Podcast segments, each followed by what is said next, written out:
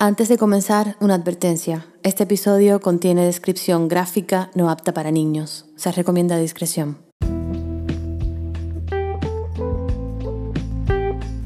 Este podcast es traído a ustedes gracias a la ayuda del colágeno Qualinova y de recarga rápido. Si busco sinónimos de la palabra, quizás sea más dulce para los oídos el tema de hoy. Pensé mientras escribí este episodio. Déjame ver. Hmm, no. No me ayudas mucho, Google. No me ayudas. Espera. ¿Por qué disfrazarlo? ¿Por qué darle vueltas de carrusel a un tema tan importante como este? ¿Por qué no llamarle por su nombre con todas las letras? Suicidio. Hoy hablaremos sobre el suicidio.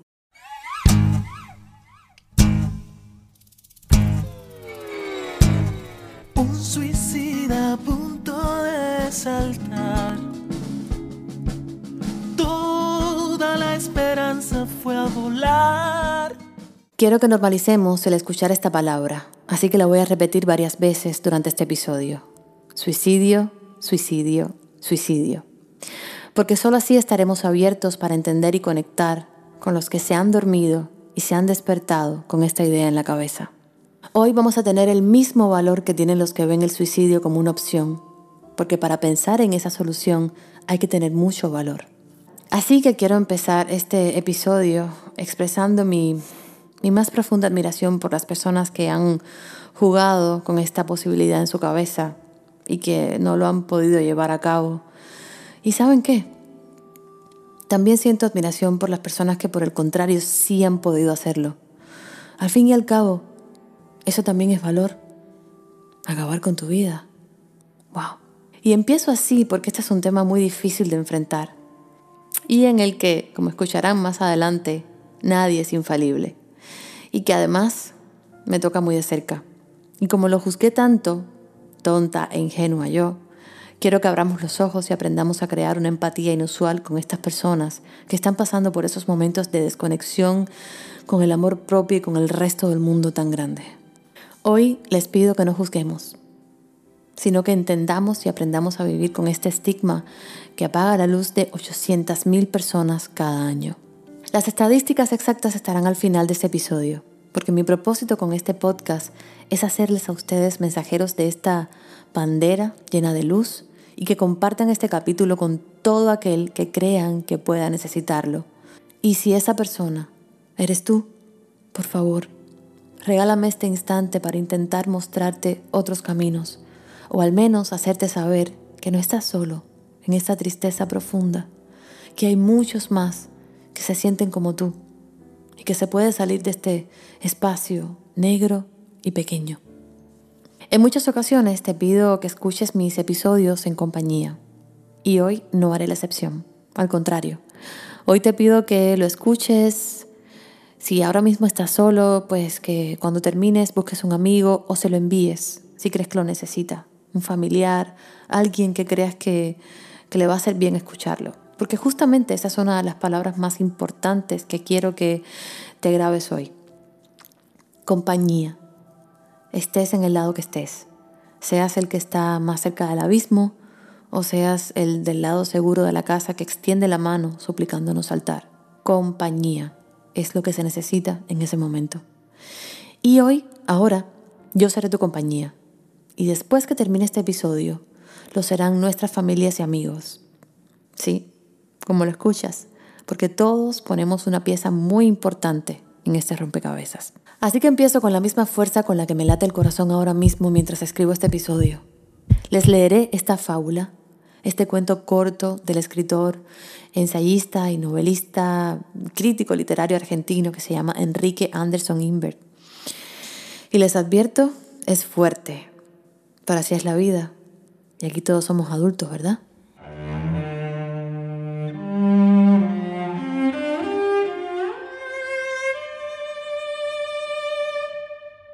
Al pie de la Biblia abierta, donde estaba señalado en rojo el versículo que lo explicaría todo, alineó las cartas.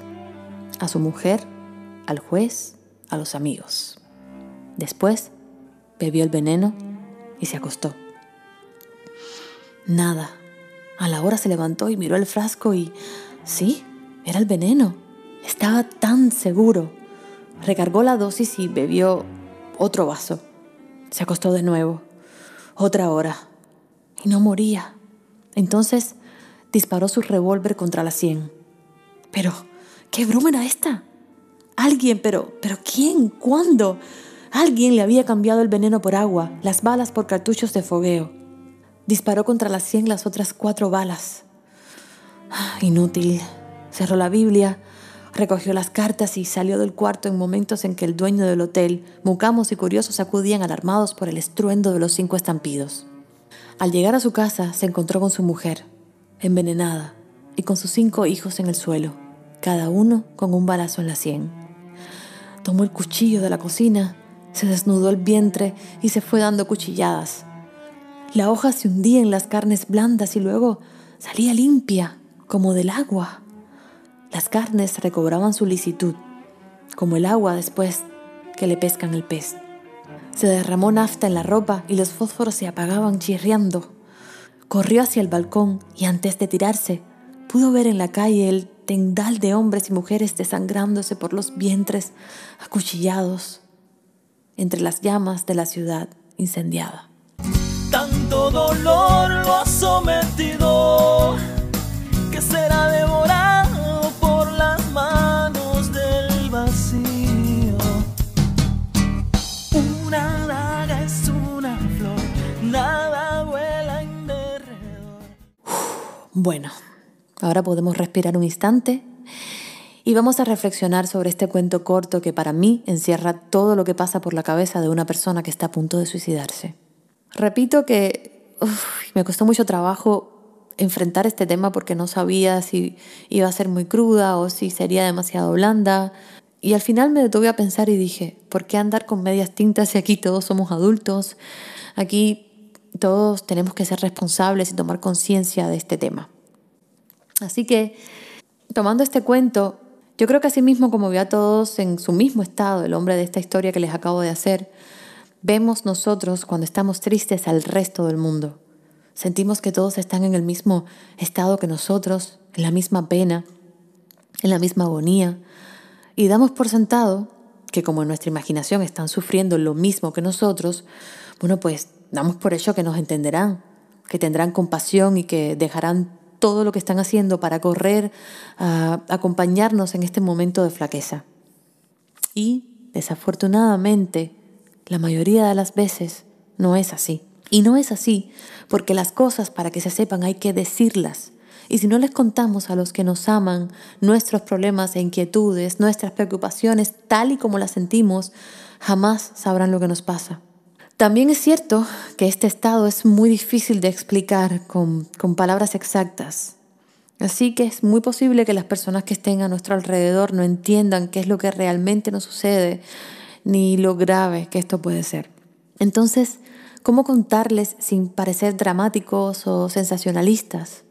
Porque lo que se siente cuando uno está deprimido, profundamente deprimido, que como yo lo veo es el camino más rápido que lleva al suicidio, pues eso que se siente es tan triste, tan desolador, que a veces es muy complicado hacer que se entienda. Por eso uno de los propósitos de este episodio es crear conciencia en los que tenemos la mayor parte de responsabilidad en este asunto y quizás los que pudiéramos ser los salvadores de estas personas que, que realmente la están pasando mal. Y que aprendamos también a leer las señales de alguien que nos está pidiendo a gritos desesperados que necesita ayuda.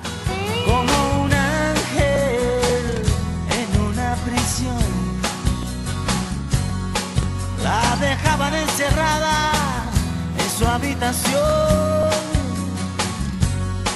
Un incienso y un disco de los dos. Y un cigarro marihuana calmaban su dolor. ¿Cómo aprender a leer entre líneas y darnos cuenta cuáles son estas señales de advertencia sobre el suicidio? El Instituto Nacional de Salud Mental nos da estas herramientas. Por favor, grábenlas bien, porque yo lo hice y espero que no se me olvide nunca. Cuando escuchen hablar sobre querer morirse, sentir una gran culpa o vergüenza, ser una carga para los demás. Presten mucha atención. También sentirse vacío, sin esperanza, atrapado, sin razón para vivir, extremadamente triste, ansioso, agitado o lleno de ira, con un dolor insoportable, ya sea emocional o físico, estén alertas. Cambiar de comportamiento como hacer un plan o investigar formas de morir, por ejemplo, alejarse de los amigos, decir adiós, regalar artículos importantes o hacer un testamento, hacer cosas muy arriesgadas como conducir con una rapidez extrema, mostrar cambios de humor extremos, comer o dormir demasiado o muy poco, consumir drogas o alcohol con más frecuencia. Si estas señales de advertencia te son pertinentes a ti o a alguien que conoces, por favor, busca ayuda lo más pronto posible, especialmente si el comportamiento es nuevo o si se ha intensificado recientemente. Los pensamientos o acciones suicidas son una señal de extrema angustia y un aviso de que se necesita ayuda. No la ignores. No ignores ninguna señal ningún aviso, ningún síntoma de que la persona puede estar pasando eh, por, esta, por este momento, por este pensamiento del suicidio. Toda mención de suicidio debe tomarse muy en serio y requiere de mucha atención. Amenazar con quitarse la vida no es una respuesta normal al estrés o por lo menos no debe tomarse a la ligera. El suicidio no discrimina. Las personas de todas las edades y grupos étnicos pueden correr riesgo los principales factores de riesgo para el suicidio son intento previo de suicidio, depresión y otros trastornos de salud mental, problemas de abuso de drogas u otras sustancias, antecedentes familiares de trastornos mentales o de abuso de sustancias, antecedentes familiares de suicidio, violencia familiar, incluso el abuso físico o sexual, presencia de pistolas u otras armas de, de fuego en el hogar, reclusión o encarcelación exposición al comportamiento suicida de otros como de un miembro de la familia, un compañero o una figura de los medios de comunicación, enfermedades médicas. Sin embargo, aún entre las personas que tienen factores de riesgo de suicidio, la mayoría no intenta suicidarse. Sigue siendo muy difícil predecir quién actuará sobre sus pensamientos suicidas. ¿Qué debo hacer si estoy en una crisis o si conozco a alguien que está considerando quitarse la vida? Es la pregunta más buscada cuando se relaciona al suicidio en Google ahora mismo es una de las más trending que tienen que ver con este tema. Si tú o alguien que conoces tiene señales o avisos de síntomas de querer suicidarse, especialmente si hay un cambio en el comportamiento o un nuevo comportamiento, consigue ayuda lo más pronto posible. Con frecuencia los familiares y los amigos eh, son los primeros en reconocer las señales de aviso de que alguien está contemplando suicidarse y pueden ser los primeros en tomar medidas para ayudar a las personas en riesgo a buscar tratamiento con alguien que se especialice en diagnosticar y tratar problemas de salud mental. Si alguien le dice que se quiere suicidar, no lo dejes solo. Y muy importante que nunca prometas a nadie que mantendrás en secreto sus pensamientos suicidas. Asegúrate de contarle a un amigo o a un familiar de confianza. O si tú eres un estudiante, asegúrate de buscar un adulto con quien te sientas cómodo. Al final de este episodio dejaré información sobre las redes de ayuda contra el suicidio. Pero esto que te he contado es solo la punta del iceberg. El volcán real que se siente en la cabeza de una persona cuando está al borde del suicidio será contado después de la pausa por alguien que vivió esta impactante experiencia en carne propia. No te me muevas de ahí, porque después de la pausa voy a tener una conversación muy profunda y muy interesante y muy reveladora para mí con el actor, guionista, director, productor cubano Jazz Vila. Ya regreso algo de amor. Nadie, nadie abrigó su corazón.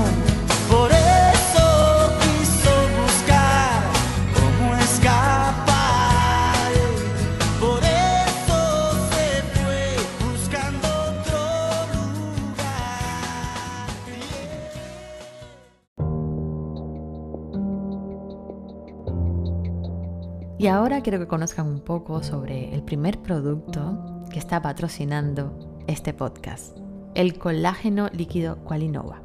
El colágeno hidrolizado de Qualinova es un suplemento alimenticio que estimula la producción de colágeno en el organismo, ayudando así a mejorar el aspecto de la piel, fortalecer las articulaciones, las uñas, los huesos, el cabello y el sistema inmunológico. Es importante destacar que el colágeno hidrolizado de Qualinova es líquido, lo que le da una mayor absorción que los colágenos en cápsulas o en polvo. Adicionalmente tiene vitamina C junto con el colágeno, ya que esta potencia sus efectos en el organismo. También tiene vitamina A, zinc, selenium. Puedes obtener el colágeno de Qualinova a través de la página web www.qualinovacolagen.com o en Amazon. El shipping es free y está disponible en Estados Unidos y Puerto Rico y no tiene contraindicaciones. Y ahora seguimos. Donde quiera que yo voy, yo soy cubano. Cuando dejamos nuestro país, la nostalgia viene con nosotros. También el deseo de saber de nuestra familia, de nuestros amigos, de nuestra gente. Si eres cubano, con recarga rápido puedes acercarte a todo lo que extrañas en Cuba. Descárgate la aplicación o visita la página web www.recargarapido.com.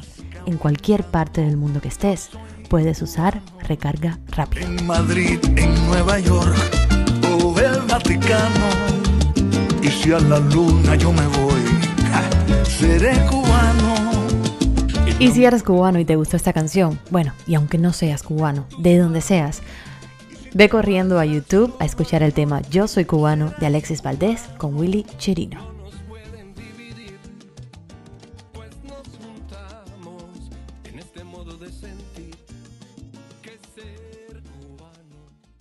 Cuando la actriz Alina Robert nos conectó a Jazz Vila y a mí para hacer un, un, podcast, yo no entendí la magnitud del tema y lo fuerte que sería escuchar esta historia. Así que gracias Alina por hacer esta conexión y ponerme en el camino a alguien con deseos de ayudar a los demás desde su propia experiencia. Mi invitado es un actor, director, productor y dramaturgo cubano. Seguramente lo has visto en algunas de las últimas películas cubanas más conocidas como Juan de los Muertos, Fátima o El Parque de la Fraternidad, El Acompañante o en la popular serie española Paquita Salas. Es fundador y CEO de Jazz Villa Projects, que es una compañía que ha producido la primera miniserie de teatro digital cubana, escrita y dirigida por el propio Jazz. Además, ha tenido tres obras de teatro con récord consecutivos de asistencia al público en Cuba. Tiene una gracia incalculable y un sinfín de amigos. Pero hace poco, este hombre que mucha gente quizás ve como un completo triunfador y con una alegría profunda, vivió una de las experiencias más tristes e impactantes de su vida y ha decidido venir hoy a contarla para ayudar a quien lo necesite. Vamos a ver cómo vio su propio intento de suicidio, Yaspila. Bueno, como escucharon al principio de este podcast, que es muy especial para mí porque me toca en muchísimos sentidos, yo voy a tener conmigo a una a un hombre, a una persona, un artista, a un, a un ángel que está tocado por, por, Dios y por la vida, porque realmente las personas que son como él, para mí, están tocadas eh, por algo mágico, algo que, que no podemos a veces ver, pero que está ahí y lo ves en todo lo que ha hecho, en todo lo que intenta hacer y en todo lo que logra que la gente haga a través de su arte. Y esta persona que tengo conmigo eh, ha decidido, y, le agradezco muchísimo también utilizar este podcast como vía para ayudar a mucha gente, em, siendo un espejo para los que hayan podido pasar por esta situación. Así que yo le doy la bienvenida con toda mi admiración y con toda mi alegría. Y sé que ustedes también en cualquier parte del mundo que lo escuchen lo van a hacer. bueno, al actor, director, productor, al ser humano, Jazz Vila.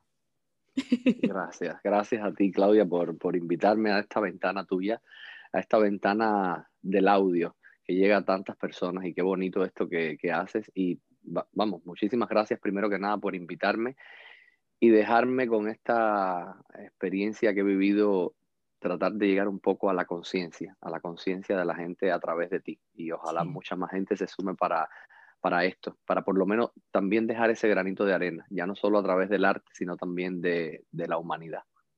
Yo cuando decidí que, bueno, cuando, cuando llegamos a la conclusión de que te íbamos a tener en este podcast, que fue a través de, de nuestra amiga Alina Robert, que es una actriz maravillosa, preciosa y que, que además recomiendo a todos que la busquen y la sigan, porque creo que es un ser humano que también marca diferencias entre la gente y eso es muy importante. Eh, y decidimos hablar del tema de hoy. Yo decía, bueno, ¿cómo enfrento esto? ¿Cómo le hablo? ¿Cómo le entro? ¿Cómo lo bordeo? Y dije, bueno, cuando tú vas a una heladería y tú pides un helado, tú pides un helado de fresa, porque el, el sabor que te gusta es fresa. Tú no dices, bueno, ¿me puedes dar uno que es como rosadito? No, tú le dices, dame un helado de fresa. Entonces yo voy a hablar contigo directamente y usando la palabra suicidio, porque es exactamente lo que, por lo que tú pasaste. Yo quiero que me lo cuentes, que me cuentes cómo, cómo, cómo tú lo viviste, porque yo lo puedo imaginar, pero quiero saberlo desde, desde cómo lo sentiste tú, cómo empezó todo y por qué estuvo Yasmila, una persona que todo el mundo puede reconocer y puede admirar y puede decir, wow, es un hombre eh, que nunca vería en ese estado. ¿Cómo tú llegaste ahí? A estar rozando el borde de esa palabra tan, fuerte, pero bueno, que yo creo que ya tenemos que empezar a normalizar que es el suicidio. Mira, eh, lo primero es que para mí, eh, realmente ahora tú lo pones así, ¿no? Y lo, y lo, y lo miras precisamente desde arriba un poco, desde, desde, todo desde toda su connotación. Y es increíble porque justamente yo nunca pensé que fuera a estar en este punto en la vida. Eh, nunca pensé que fuera a llegar a ese límite, justamente. Em, o sea, tú me pones un año atrás y justamente estaba prácticamente empezando la pandemia y todo el mundo estaba con eso. Y de hecho los amigos míos me decían, pero tú, tú no estás, a ti yo les decía, no, no podemos dejar que esto nos, que esto nos pueda y tal. Y, ahí empecé a desarrollar el proyecto este un poco casi que de bon para eso, para poder hacer cosas para la gente aunque estuvieran encerradas y tal. O sea, con lo cual, lo, lo primero que, que, que, me doy cuenta ahora, sobre todo, es eso, o sea, ¿no? La, la, la, perspectiva con lo que mira uno las cosas y cómo puede cambiarte el espectro de una cosa a la otra y de que hoy puedes estar aquí, mañana llegas a un límite que nunca pensaste. Mira, yo, para, para contarte un poco todo desde el principio, porque creo que esto puede ayudar a la gente que puede estar en una situación así y sobre todo, y más, más importante, yo hago esto para todos los que están alrededor, porque los que están alrededor o los que están cerca son los que más pueden realmente hacer en un momento así determinado, porque uno llega a un límite donde uno, o sea, no ve, está blind totalmente, está ciego con respecto a lo que está pasando. Y yo creo que, o sea, en parte, todo, o sea, todo, todo comienza a partir de que uno tiene determinadas cargas. Cada persona también es un mundo y cada persona tiene como una manera de afrontar determinadas problemáticas. Yo normalmente estoy acostumbrado a solucionar problemas, al sí, a buscar, a donde, donde nadie cree que se pueda hacer nada, uno hacerlo todo. Eh, y, estoy acostumbrado un poco a eso, pero eh, a veces hasta la vida nos pone así a prueba los que estamos luchando todo, todo, todo el tiempo. Y yo, pues bueno, venía de un proceso de realmente estar, eh, yo estaba en Cuba eh, cuando me cogió la pandemia, pues evidentemente el encierro. El tiempo pasaba, yo estaba bastante estresado porque sabía que tenía la película, eh, esta primera película que hice acá en Estados Unidos junto a Peter Green, estaba la cosa de que yo decía, ¿cómo? A ver, si no puedo salir, evidentemente, o sea, hasta que pude conseguir un vuelo humanitario, casi salí, yo decía, cuando viene a ver no puedo rodar la película. Luego vino todo el proceso de la película, que en el medio de la pandemia, por supuesto, se complica un rodaje por todos los protocolos, las cosas, y además que en el tiempo tal. O sea, pongo todo este antecedente porque esto a mí me generó un estrés que ya yo tenía, o sea, eh, incorporado. Y lo digo así porque después de un proceso de, de, de, estar con especialistas y tal, yo pude entender un poco realmente por qué llegué a ese estado porque no es una cosa, de, o sea, como yo digo, nadie decide suicidarse de la noche, o sea, no es como, ay, vamos a salir, o sea, no funciona así. Funciona a partir de una carga que empiezas a tener de cosas, de cosas con las que luego algo detona, algo es el detonante donde tú no puedes más. Pero venía todo este tema, ya te digo, del, del estrés muy fuerte que, que yo tenía con la película y cuando acaba la película, eh, pues en, apenas 15 días después me dan la noticia de, de, la muerte de Broselianda Hernández, esa maravillosa y querida actriz cubana por mucho, pero que a mí en lo personal me tocó mucho porque yo estaba muy cercano a Brose, no solo desde lo profesional, sino también desde lo humano, desde lo personal. Eh, Bros era una persona que compartía en mi casa. Bros es una de esas personas que te, que te dan la muestra en la vida de que hay personas que se encuentran y que se parece que se conocen desde hace mil años. Y así fue desde que yo la conocí. Y, y yo estaba muy unido a ella, a un nivel muy espiritual. Y saber que se había muerto, y aunque al principio no se sabía bien, o sea, yo supe cuando me dijeron evidentemente que ella había dejado de existir por voluntad propia, de la manera que fue. Y eso a mí me, me, chocó mucho, me impactó, me dejó un estado eh, realmente bastante complicado, además porque a mí nunca me había, yo nunca había pasado por la experiencia de perder a un ser querido. O sea, y eso evidentemente también me marcó porque no es solamente perder a una persona, es perderla y perderla de esa manera. Es totalmente accidental, o sea, nadie está preparado para la muerte pero cuando hay una muerte por, porque una persona ya eh, tiene una enfermedad terminal, porque una persona eh, está mayor, evidentemente por su edad, siempre es duro, pero uno lo asimila como parte de la vida, porque la muerte es parte de la vida, pero no el suicidio. O sea, cuando tú te enteraste, porque quiero ir, quiero ir vanando toda esta historia para que la gente pueda entender y sobre todo para los que estén en situaciones así, que yo sé que hay muchos que nos escuchan y a veces no cuentan lo que les pasa yo quiero entender algo. Cuando tú te enteraste de esto que pasó con la actriz Broselianda, cuando, cuando te enteraste, lo dijiste de una manera muy linda, había decidido acabar con su vida por voluntad propia. Resumido, se, se suicidó. Eh, cuando tú te enteraste que eso pasó, ¿cuestionaste lo que hizo? ¿La juzgaste? Mira, en el caso de ella, o sea, no, porque yo la conocía tanto que me pasaba una cosa. Fíjate qué cosa tan paradójica. Yo nunca me imaginé a Brose vieja nunca la imaginé mayor. O sea, que hay personas que tú dices, ay, ¿cómo será de mayor? ¿Será así? Bros era como esas, o sea, como era ella, es como una gente que tú te la vas a imaginar siempre así, de alguna manera. Y fíjate, me pasó una cosa muy, muy, muy especial. Yo, primeramente, fue un choque. Es más, te cuento más. Cuando a mí me llaman por teléfono, que me llama eh, Hansel Porras, ese actor y director amigo que fue alumno además mío, él es el que me llama y me da la noticia yo le dije, no, esto, es un juego, una máquina. Alguien está corriendo una máquina de estas de que se murió, pero no. Digo, le déjame llamar a Jorge, déjame llamar a Jorge y tal. Y me, fíjate lo que, es la, lo que es la vida. En ese momento me recordaron los otros días justamente a Lina y Caterín, que yo fue el que las llamé a ellas como muy atacado, contándoselo. Yo ni me acordaba que en el tránsito de que yo llamaba a Jorge, yo las llamé a ellas, porque fueron las dos últimas actrices que trabajaron con ella. Sí, yo la llamé, yo también llamé a Lina enseguida. Yo, yo, yo llamé a, a Jorge y le dije, Jorge, Jorge es su esposo. Y yo le dije, Jorge, ven acá, o sea, me han llamado con esta broma pesada de, de, de que, de, que Brose, eh, que falleció y tal. Y, pero así como te lo estoy diciendo, o sea, yo, yo, no, yo no, yo negaba, yo decía, un chiste malo. Y Jorge hizo un silencio y me dijo, se nos fue. Y a mí en ese momento se me abrió la vida, porque además con el silencio vino implícito como un vacío donde fue el sí, pero cuando él me dijo, se nos fue, también asumí que, que es que ella, fíjate, yo no sabía cómo había sido todavía ni nada, pero yo asumí que ella había decidido decir adiós. O sea, fue una cosa que, que al momento me llegó como un mensaje de ella, así. Y yo me acuerdo que me quedé con el teléfono y dije, Jorge, te llamo luego, ahora no puedo hablar y, me quedé como en un momento de shock.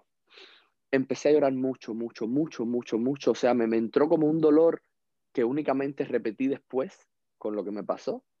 fue la primera vez. Exacto, porque fue la primera vez que sentí un dolor, pero es como si hubiesen cogido un cuchillo y me hubiesen hecho así en el medio del corazón, así hondo. Ra yo nunca, nunca en la vida, nunca había sentido un dolor así. Y me, me empezaron a venir mil imágenes a la cabeza hasta que me llegó una imagen que fue un mensaje de ella que dos días antes me había enviado porque yo le envié una foto de Rascacielos, la primera obra que hicimos juntas y la última obra que hizo en Cuba, donde ella me ponía a la foto. Estuve, estuve y siempre estaré con el corazón. Y en ese momento fue como que un parón para mí, las imágenes se apagaron y es donde yo entendí eso. Yo dije, ella se estaba despidiendo ya. Por eso es muy importante porque la gente da señales. Muchas. La gente da señales y... y Ay, a mí me molesta mucho cuando, cuando alguien dice, no, cuando una persona se quiere eh, suicidar, se suicida y ya. Es verdad, pero, pero hay muchas cosas que detonan primero y que te está, son, son, son como lucecitas de estas de los aviones, me pasa esto, mira, me pasa esto. Claudia, te, te, lo digo así porque te lo digo porque la gente va a ver luego cuando sigamos contando la experiencia el, el, hecho de que, vaya, yo lo, yo lo, digo desde mi experiencia, no sé si todo el mundo es igual, o sea, a ver, te pongo una cosa, me, voy a hacer así como un poco más, más, amplio, me imagino que cuando ocurrió lo de las Torres Gemelas, que vimos que hubo gente que se lanzó de las torres ante la imposibilidad de bajar, nunca había pensado en el suicidio, pero ante, la, ante fíjate, ante un acto donde no sabes cómo escapar, o sea, en vida y antes que morir abrazado, caído, o sea, te lanzas de un edificio que tiene 80 pisos, o sea, ya tú sabes que no vas a vivir. Claro, pero hay una, hay una circunstancia que te está rodeando que impide que tú a lo mejor incluso pienses con lógica, qué sé yo, a coger una sábana, qué sé yo, no tengo ni puta idea, a lo mejor envolverte en un colchón, qué sé yo, lo hablas desde la conciencia, pero no así. Pero las personas que no están en una circunstancia así, vamos, yo te digo, no te pasa algo y vas y te suicidas, no claro. funciona así. Porque, porque, porque primeramente eso, no, no, no. Vamos, yo te lo voy a hablar después de mí, pero te lo digo, pero te lo digo desde Brose. Yo creo que es que primero empiezas, empiezas hasta que un punto oscuro se te empieza a hacer grande y te rodea. Por eso mm. llega un momento en el que no ves otra salida. Yo o sea, creo que eh, las situaciones personales que le afectan a uno, o sea, valga redundancia, son muy personales, porque lo que para ti puede ser extremadamente dramático y trascendental, yo puedo escucharlo y puedo decir, pero qué clase de tontería lo que está viviendo Jazz o qué clase de tontería lo que está viviendo Claudia, ¿por qué llora porque se le partió una uña? Y a lo mejor eso para mí es, o sea, yo creo que hay que respetar muchísimo la manera de sentir y la manera de nosotros afrontar ciertas experiencias de vida. Y quiero entonces entrar en eso. ¿Qué fue lo que, cuáles fueron los detonantes que hizo a una persona como tú, que tiene una imagen diferente a la que nos estás eh, brindando ahora, llegar a tomar esa decisión? Porque no fue que lo pensaste, fue que lo hiciste, que es mucho más fuerte todavía por eso te estoy explicando el hecho de que nadie lo hace así y ya. O sea, evidentemente hasta yo llegar a eso, ya evidentemente hubo pensamiento anterior a eso. A ver, y eso que has dicho ahora es sumamente importante. Cada persona es muy particular en su sentir. Y claro, por eso es también tan importante que la gente está alrededor se salga de sí mismo y el que a lo mejor no tenga la empatía como producto natural de su vida, tome conciencia que o sea, en un momento así, ante una situación así, ante una situación de, personas de riesgo, tiene que tratar de desarrollar, al menos si no es la empatía, el hecho de tratar de empatizar. Y empatizar no es más que tratar de entender el dolor del otro y ponerlo en ti para que tú puedas comprenderlo. La gente no la vas a ayudar como tú creas, la vas a ayudar como necesita. Y en ese sentido, por ejemplo, habían, eh, a ver, hay, desde luego lo de Brose fue el primer punto donde a mí se me quiebra algo. O sea, se me quiebra algo que nunca me había pasado. Es lo que te digo, ves, ya yo me estoy enfrentando a algo que la gente a lo mejor ha vivido con, no sé, con un abuelito, con alguien que le ha pasado, o alguien tiene un amigo que, que se ha accidentado. A mí nunca, nunca se me había muerto nadie en mis rangos cercanos eh, de personas. Y ya te digo, mucho menos así. Con lo cual, aquí hay un primer duelo fuerte, que yo pensé que había atravesado pasando, porque incluso después que tuvo ese momento, yo, yo miré al cielo, yo fui caminando hasta un parque, miré al cielo y le dije, te entiendo. Simplemente ya no puedo hacer nada, lo que puedo hacer es abrazarte y recuerdo que dije, espérame en el cielo. O sea, allí nos vamos a ver en algún otro, o sea, para alguna otra obra. Hice como una cosa así. Una semana después, diez días después, justamente, mi pareja, eh, que también voy a, voy, a, voy, a, voy a aclarar esto para que también la gente entienda esto, porque esto fue detonante de, puntual de, de, esta situación y a partir justamente de una incomprensión yo pienso también, ya no solo en este caso de mi pareja, sino también de cómo el entorno asumió eso y la ruptura con mi pareja como una cosa normal. Claro, la gente normalmente, y voy a incluso hablar así, que nunca he hablado de estas cosas eh, a nivel eh, tan personal con la gente, pero eh, yo soy una gente, o sea, totalmente abierta sexualmente, de, mi sexualidad, de mi forma y tal, pero hay una cosa muy puntual. La gente tiene una imagen de mí completamente distinta a lo que yo puedo hacer de fiesta. A ver, para que la gente entienda, yo no fumo, no tomo, no bebo, nunca me he drogado. Em, o sea, es como totalmente distinto un poco todo eso. Y además, yo, mi primera pareja la tuve con 32 años. Y mi segunda pareja, que era esta, mm. empecé con ella con 34 años, yo tengo 36 años. O sea, ¿Qué te quiero decir con esto? Yo no he vivido las rupturas que la gente o los amores que la gente vive con 16, 18, 20, 20 y pocos años. Con lo cual, lo que la gente ha vivido hace mucho tiempo y además donde está formándose en la vida o formando una personalidad, yo ya tengo una personalidad formada, yo tengo una identidad formada, yo tengo un trabajo, una carrera de éxito, estoy feliz porque me dedico a lo que me gusta, o sea, en la vida. Pero claro, todos esos procesos emocionales que uno vive en la adolescencia posiblemente y tal, yo no los viví, pero por una decisión propia que me dediqué a mi trabajo y a mi profesión, fue una decisión propia. O sea, nunca había tenido eh, pareja hasta ese momento. Y en este caso, esta segunda pareja que yo tenía, además yo la consideraba mi primer amor también. Claro, no es lo mismo un primer amor con 20 años que uno con 34, con 35, con 36 años. Ya tu personalidad, tu identidad está muy clara y muy formada, además de lo que tú quieres como para construir una familia, para crear una familia. Ya tú estás dispuesto a luchar por lo que venga con esa persona y tal. Y es exactamente eh, lo mismo. O sea, esta persona 10 días después, o sea, rompe conmigo, pero rompe de una manera totalmente abrupta. O sea, me dice que ya, que todo ha terminado, que hasta aquí y que tiene además otra persona y que esta persona la conoce desde hace unos meses y que ya realmente todo eh, acabó aquí y que bueno, ya. Claro, quiero también contar que esto es en un país extraño. O sea, no estás ni siquiera en tu propia casa y tal. todo se va grabando, todo se va grabando. además, esto fue yo llegando de viaje con una maleta mía de ropa. O sea, eh, pero además sin, sin yo tener nunca dar una señal de que nada pasaba, nunca nada, y lo digo abiertamente aquí, era la persona con la que yo pensé que iba a pasar el resto de mi vida, incluso si incluso se, se, hubiera acabado la relación en un momento, porque además todo se acaba, porque la vida está marcada por la muerte y eso es algo que yo sé por el propio teatro. O sea, es así, una obra empieza y se acaba, pues tú dices, bueno, incluso te va a quedar el vínculo, ¿no? La, la familia y tal. Cuando único tú sientes que, que... Con el que tú quieres por lo menos ir a tomar un café cada semana porque tú sabes que está ahí para ti. No, y aquí vamos a ver, cuando se te ha muerto una persona, se te ha muerto de una manera así y nunca has vivido una muerte, tú con quien quieres vivirla es con la persona más cercana que tú llevas construyendo una vida, con la familia que tú escogiste, porque mamá, papá, hermanos son la familia que te tocó, pero la familia que tú construiste son, o sea, tu pareja, tus hijos, en este caso es la familia que tú construyes. Con lo cual, con tan poco tiempo, o sea, me estoy enfrentando, esto yo te digo, lo entendí después a partir de con los especialistas, a un segundo duelo, a un segundo, a una segunda pérdida, pero si se quiere peor aún porque la persona está viva. Con lo cual, incluso te queda como la esperanza que no puedes tener, que no tenía con Brose de, de abrazarla y tal. Y a mí una cosa que se me quedó todo el tiempo, y voy a, confesar esto para que la gente entienda en cuanto al alrededor. Yo todo el tiempo le pedía, pero, o sea, por favor, o sea, dame un abrazo, déjame tal. O sea, esta persona totalmente es como, no importa lo que ha pasado. Y la frase de, tú eres fuerte, vas a salir de esto, que es la primera persona que lo dice. Entonces, como, te cuento porque estas son las dos cosas que funcionan como un detonante unido. Por eso te digo, a lo mejor a mí en la vida me llega a pasar lo de Brose y yo no estoy en una situación así o mi pareja no me deja en ese momento y yo lo, lo atravieso de una manera con dolor.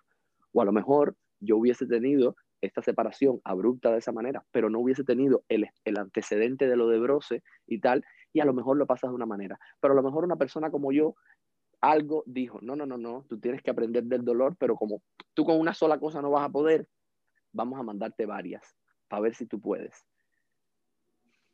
Y parece que no pudiste en ese momento. No, no pudo, me, me pudo, me pudo bastante, porque además cuando yo empezaba a contar esto ahí la gente me decía, pero no te preocupes, va a aparecer otra persona. Si el amor es así, se va uno, viene otro, un clavo saca otro clavo. Esas frases como tan esto, porque además la gente empezó, la gente ya dejó de olvidarse de que, de que lo de Bros estaba y la gente empezó a enfocar todo en que en, en, en, que era la pareja. En la debilidad que, tú podías estar sintiendo en ese momento, en la debilidad emocional, que es algo tonto para mucha gente, pero para otras no. No, es que voy ahí, por eso que tú decías, a lo mejor hay quien realmente, simplemente el hecho de que tenga una ruptura como esta, sí lo puede quebrar, ¿entiendes? O sea, eh, mm, a lo mejor hay quien pierde el trabajo y eso lo puede quebrar. Vamos a poner, hay una cosa que yo quiero que la gente entienda. O sea, nosotros, por ejemplo, como artistas, estamos acostumbrados a ir cambiando de, de, personas todo el tiempo, porque en una película trabajas con un equipo, en otra película trabajas con otra, en una obra trabajas con otra gente. O sea, nosotros además somos gente que estamos acostumbrados a la adaptación constante a nuevas personas. Por tanto y demás, por eso ejercemos un vínculo tan cercano con la gente que sí tenemos que son nuestras, porque son nuestra única certeza constante. Una persona que trabaja, por ejemplo, en una oficina, en un supermercado y tal, y que es su vida rutinaria, pues tiene como una rutina que está más acostumbrado. Y, por ejemplo, puede que entonces si lo votan de ese trabajo, le afecte mucho porque le están rompiendo su rutina. Total. Entonces, eso lo puede llevar a eso, pero no se puede minimizar, ¿ves? Porque sus circunstancias son estas. Mis circunstancias son que estoy acostumbrado a cambiar de persona, pero de la persona que está al lado mío no estoy acostumbrado a cambiar de hoy para mañana cuando encima he perdido a la otra, por primera vez a una persona importante en mi vida. O sea, por eso las circunstancias no se pueden banalizar, ni se pueden eh, frivolizar, ni creer que, ah, pero le pasó esto, esto no, esto no es nada, porque ahí empiezan los comentarios de toda la gente que está alrededor. Y te lo digo a partir de que después de todo, conversando con la gente, hay mucha gente que lo que pensaba es, qué egoísta es Jazz. O sea, qué egoísta, porque no está entendiendo lo que está pasando, no está entendiendo que ya lo dejó, vendrá otro. Incluso yo, en las dos o tres discusiones que tuve con esta persona después, todo el tiempo decía, pero es que, o sea, no, no estás entendiendo, incluso con una última discusión que tuve casi un mes después, que fue antes de que pasara ya, el, bueno, de hecho ese fue el último detonante, antes de tomar, o sea, antes que viniera ese momento, porque yo, o sea, no escuché más de esta persona salvo dos o tres discusiones, pero nunca hubo un, oye, espero que estés bien, esto ha sido un tal, o sea, o sea con lo cual no esperas una, una, un, tú esperas un apoyo, sigues esperando en tu cabeza de algún modo un apoyo por lo que está pasando, por lo que otro que yo estaba pasando, y empieza entonces los amigos también a, los amigos y en este caso a la familia, porque no entienden qué te está pasando. Empiezan a juzgar. Exactamente, todo el tiempo. Y además a meterte terapias de choque de algún modo de, oye, despierta ya, no hables más de eso. No puedes hablar más de eso. Ya, pasó, ya, tal, ya, si tú no, ya no te quieres, no te quieres. Y yo decía, que yo no estoy hablando aquí de que me quiero, no, o sea, ya está, el amor se acaba, yo puedo encontrar a otra persona, eso está clarísimo. Yo no estoy hablando de eso, yo estoy hablando de que necesito, o sea, hay algo que me está faltando que es como el apoyo. Entonces ustedes así, y aquí vino entonces un, un punto que te lo cuento de ruptura con varios amigos, yo dejé de hablarle a Camila ¿sabes o sea, una amiga mía, colega tal, a Alina también. O sea, eh, empecé a aislarme. Porque digo, pero si encima me están atacando y no me entienden, porque además empiezas a preguntarte, ¿estoy loco? ¿Estoy loco yo?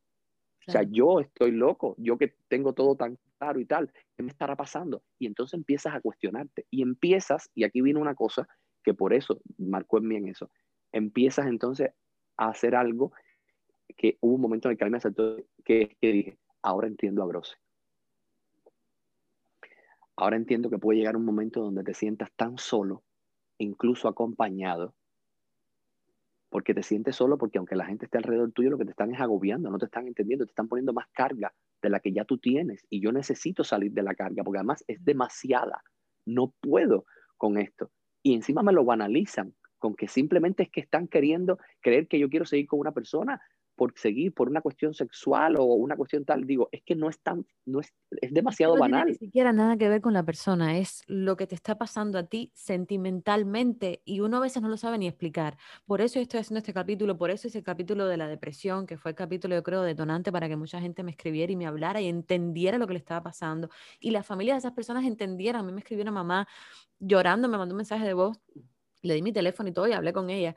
Y me dijo, tú no sabes, has salvado la vida de mi hija porque yo no la entendía. Yo pensaba que ella estaba en un ataque adolescente porque la chica creo que tiene 17 años, 16 años y se intentó suicidar varias veces. Y yo la regañaba y creía que era un ataque de, culo y, y, lo que tenía era una depresión muy fuerte que la llevó hasta ese extremo. Bueno, imagínate tú cuando tú, por tus herramientas personales que ya yo he tenido, desarrollo con una coach y tal desde hace muchos años y tal, tú tienes todo eso. Yo, yo escuché tu capítulo de la depresión, de hecho, te, lo dije. Y aquí viene una cosa que es súper dura. Es súper duro cuando tú encima eres consciente, sabes que estás en una depresión, eres capaz de decirlo y la gente igual no te entiende.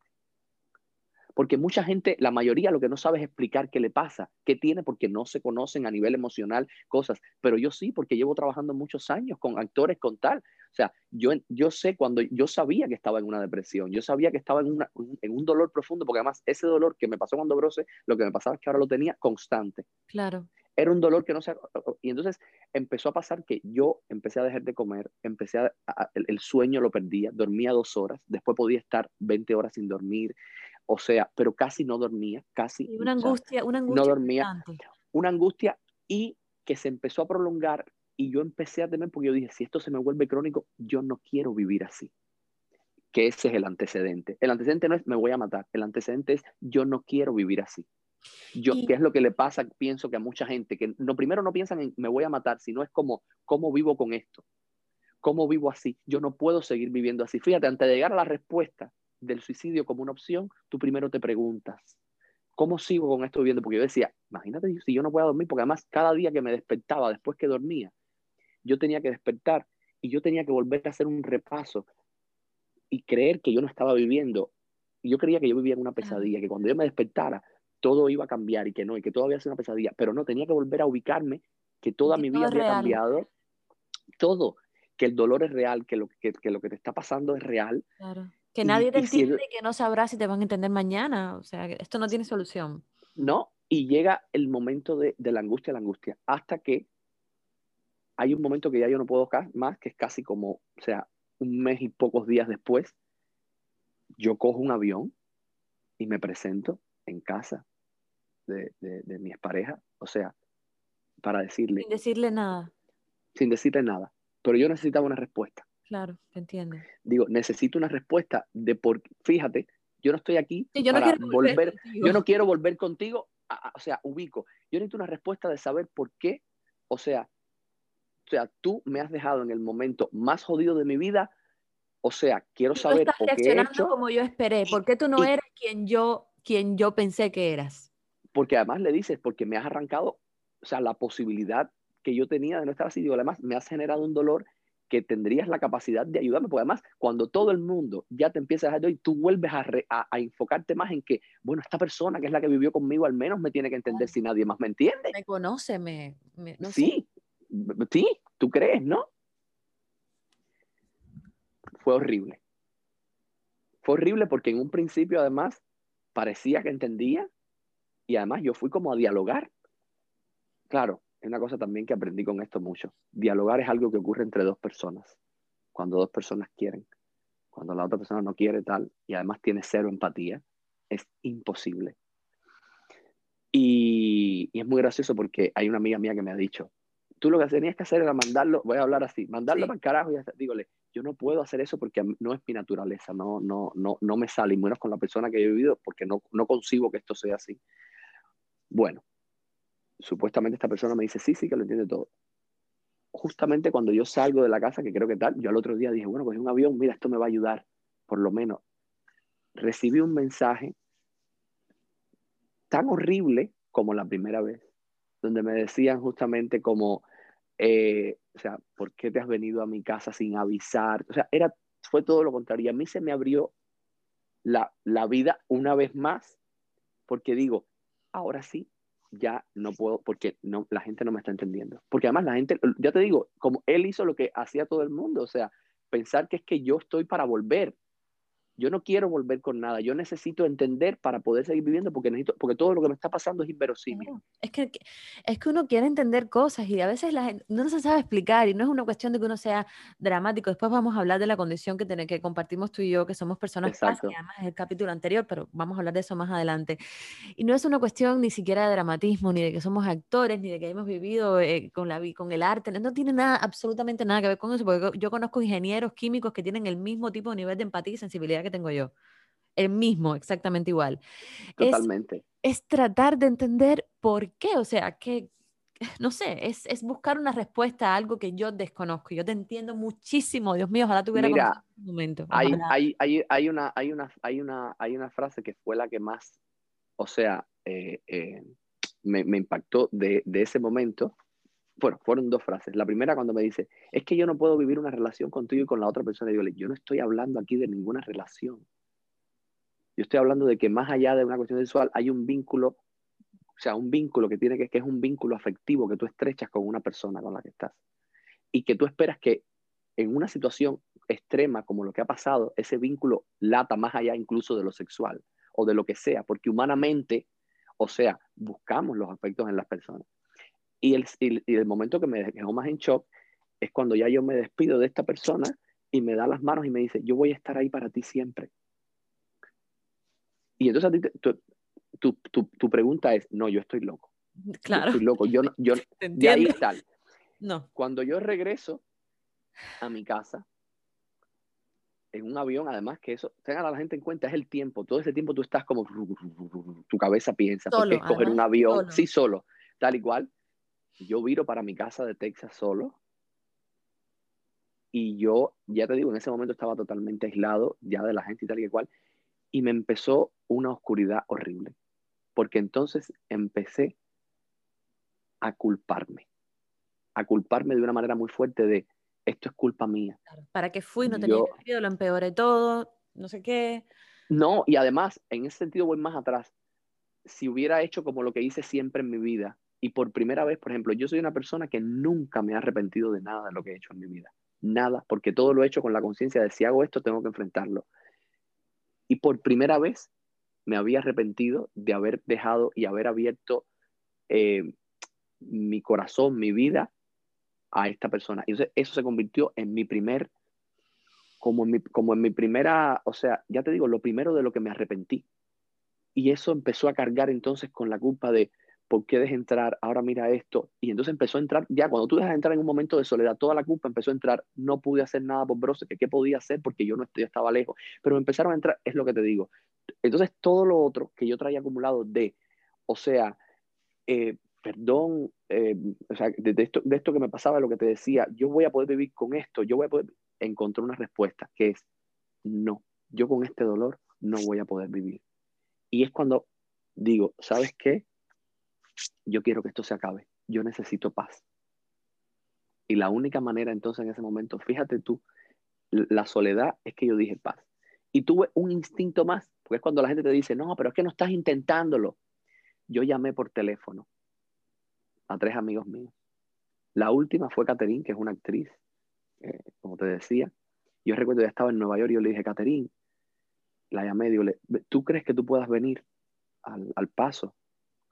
Y ella me dijo, ay, ya, yo tengo trabajo, imagínate. Yo no puedo ir hasta dentro de dos, tres semanas más o menos. Y yo recuerdo que hice un silencio, como el silencio que hizo Jorge. Y le dije, ah, está bien, está bien. Ok. Y yo colgué.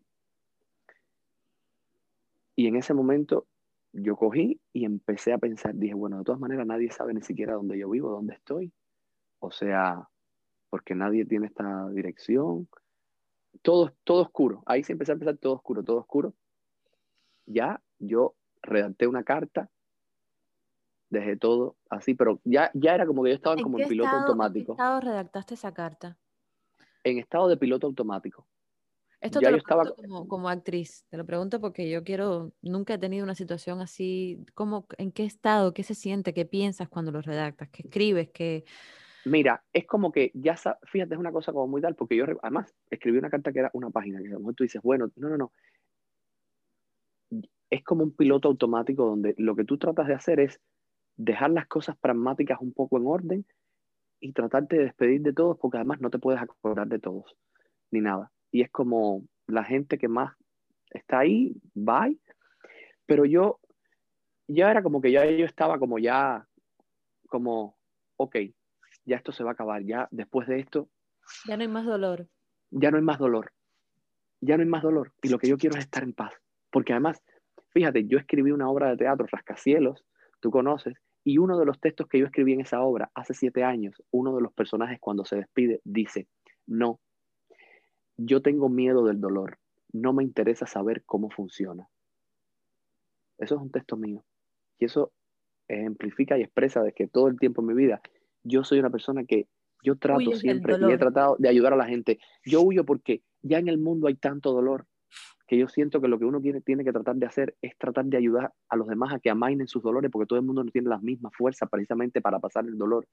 Y como tú decías, como somos personas paz, o sea, esa cuestión de, de, ser tan sensible ante el dolor de los demás, yo siempre trato de que la gente, fíjate que cuando yo, yo he tenido que decirle a gente que no pueden subirse al escenario o actores que he tenido que despedir, y trato de hacerlo como con una, porque me genera un dolor a mí muy grande tener que hacer eso. Entonces, porque yo sé que va a generar un dolor en las personas. Entonces, o sea, de algún modo, yo estaba como, uff, yo, no, yo esto mismo no lo quiero para mí, entonces tengo que apagarlo y llegó el momento tal. ¿Pensaste en las posibilidades que tenías para terminar con tu vida? ¿Pusiste varias posibilidades a mano o fuiste directo a una en específico? Ya lo tenía, ya lo, ya lo había pensado, que eran las pastillas, porque primero dije, o sea, fíjate, porque si lo piensas, si lo piensas, y había algo que yo decía, yo tengo tanto dolor que no quiero más dolor.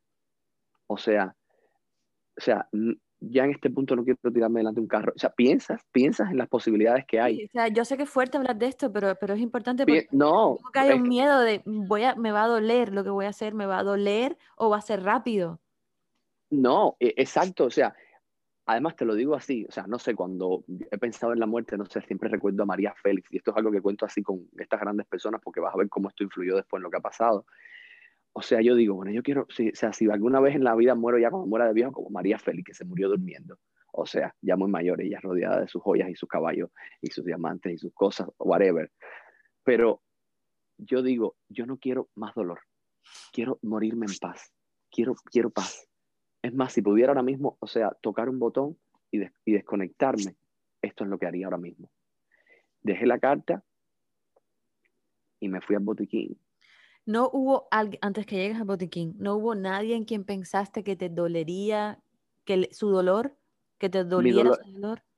Tu dolor tuyo es tan grande que ya, ya yo, o sea, ya no, o sea, en mi punto no me importó ni mamá, papá, hermano, tío, amigos, porque además como venía de todo el mundo no me entendía, dígole, o sea, si la gente no me ha entendido el dolor y el que lo estoy sintiendo soy yo, o sea, el dolor de ellos no es mayor que el dolor que yo estoy sintiendo.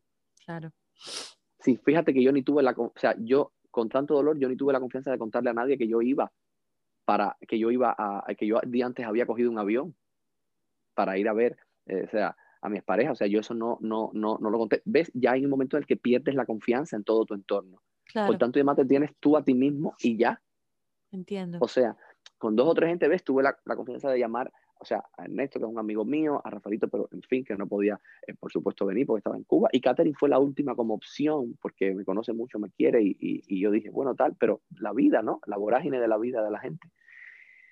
Y ahí... Fuiste al botiquín. Sí, y recuerdo que tenía unos blisters de pastillas de esto, de difenidramina, que además yo sé que esto, eso, eso se toma para la alergia y tal, con lo cual es algo que te provoca sueño. Y yo dije, esto está me tomo esto y ya está ahí y directamente. ¿Cuántas pastillas te tomaste? Dos blisters de pastillas. Dos blisters de pastillas que son como unas, son como, son como, son como unas 20 o 25 pastillas. No recuerdo si traen 12 cada tal. Mientras estabas en el proceso ese de tomarte una y otra o fue todo de un palo, no pensaste, no hiciste nada, tú fuiste. Ya, quiero, quiero ir, quiero desaparecer, quiero ya. Eh, te, te estoy explicando que en el momento en el que yo juego con Caterín, que Caterín no puede ir, es cuando ya yo tomé la decisión. O sea, ya no hay. La, el último recurso de esperanza, que fíjate que esto es increíble porque después con lógica, yo pensé, digo, a lo mejor podía haber salido y haberle dicho a un vecino, oye, estoy en esta situación. O, o llamar a alguien, o, o, sea, o llamar a la línea de ayuda que hay del, del suicidio. O sea, pero no, no, no, no, no. O sea, blackout total. Simplemente mucho dolor, mucha soledad juntas. Mucha tristeza. Ahí. Sí, sí, o sea, el dolor te invade de una manera que la tristeza es como que tú crees que no vas a salir de ahí jamás.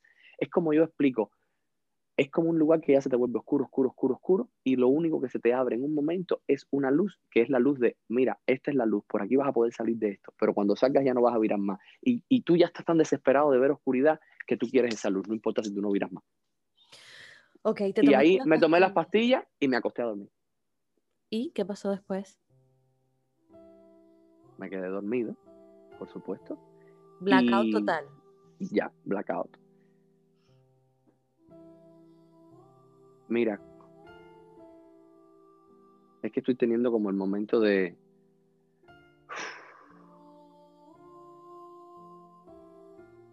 Cuando te despiertas,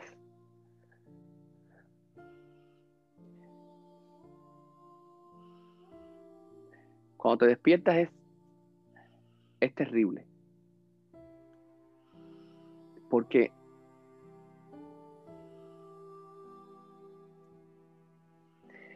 ¿cómo decir? Es como si, primeramente es una cosa rara porque te estás preguntando, ¿por qué sigo aquí?